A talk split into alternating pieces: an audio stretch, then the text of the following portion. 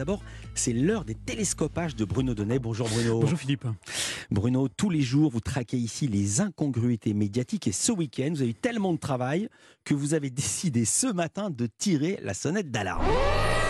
Oui, Ah ceci est une alerte enlèvement, Philippe. Une alerte enlèvement, car figurez-vous que ce week-end, la logique et sa copine, la cohérence, ont brusquement disparu des écrans. Alors, je ne sais pas si la responsabilité de ce bouleversement incombe au chanteur Gims, hein, qui a fait une proposition assez singulière hier soir aux 20h de TF1. Vous vouliez réorchestrer notre générique. Vous savez qu'il n'a pas changé depuis 33 ans. Réinterpréter le générique pour lui donner des accents, comment dire, un peu moins solennels. J'ai voulu apporter un peu de légèreté et aussi un peu de, de- de rumba congolaise, on va dire. Mais je dois vous dire qu'il y avait de la rumba un peu partout dans l'ère médiatique et pas seulement sur TF1.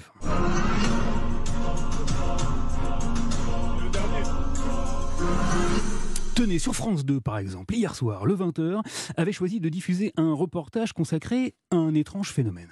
Un peu frisqué, mais c'était joli avec toute cette euh, ce blanc là. Ce blanc-là, c'était la neige. Car oui, Philippe, aussi incroyable que ça puisse vous paraître, il a fait froid en plein mois de décembre, et pas qu'un peu. Sur la plage de Kiberville en Seine-Maritime, il a fait moins 1. La vache, que se passera-t-il hein, si le thermomètre atteint les moins 2 suite au prochain épisode? Bien, alors ça c'était hier, mais dès samedi, et toujours sur euh, France 2, aux 13h cette fois-ci, c'était pas beaucoup mieux, hein, car là la logique en a pris plein les dents.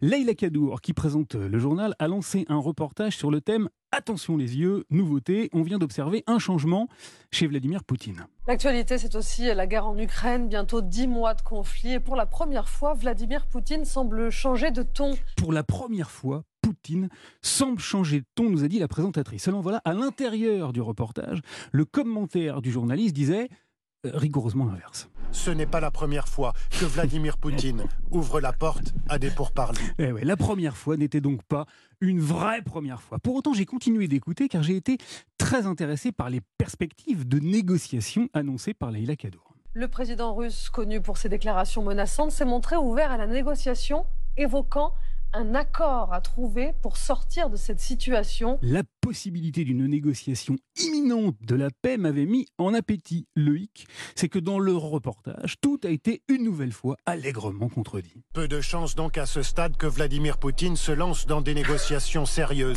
Enfin, hier soir, Philippe, la cohérence a encore subi un assaut tout à fait remarquable. Ça s'est passé dans le 7 à 8 de TF1. Harry Roselmack a annoncé le portrait de la semaine avec une formule qui m'a fait un peu tiquer. Les nouvelles priorités de Mathilde Seigné, l'une des comédiennes les plus populaires de la télévision et du cinéma français, est moins présente sur les plateaux de tournage et dans les émissions. Bah, Mathilde Seigné est moins présente dans les émissions et c'est pour ça qu'on entend parler dans une émission de TF1. Elle nous explique les raisons de cette prise de recul dans le portrait de la semaine. Bon, ça m'a paru un peu tiré par les couettes, mais admettons, elle en a marre de la télé et donc elle va le dire une bonne fois pour toutes sur TF1. Mais là, où la logique hein, a fini par définitivement m'échapper, c'est qu'en zappant toujours hier soir, mais sur France 2 cette fois-ci, devinez un peu qui était l'invité de Claire Chazal Mathilde Seigné, euh, en chef de chorale dans le film Cœur de rocker. Mathilde Seigné, la fille qui est tellement lassée des plateaux de télé qu'elle les visite les uns après les autres pour y faire sa promo. Et je vais leur faire du bien, ils vont me faire du bien, tout ça est très, très charmant. Eh oui, la logique et la cohérence, vous disais-je. Attention toutefois, hein, si vous voulez, euh, voyez, revenir dans vos écrans, surtout...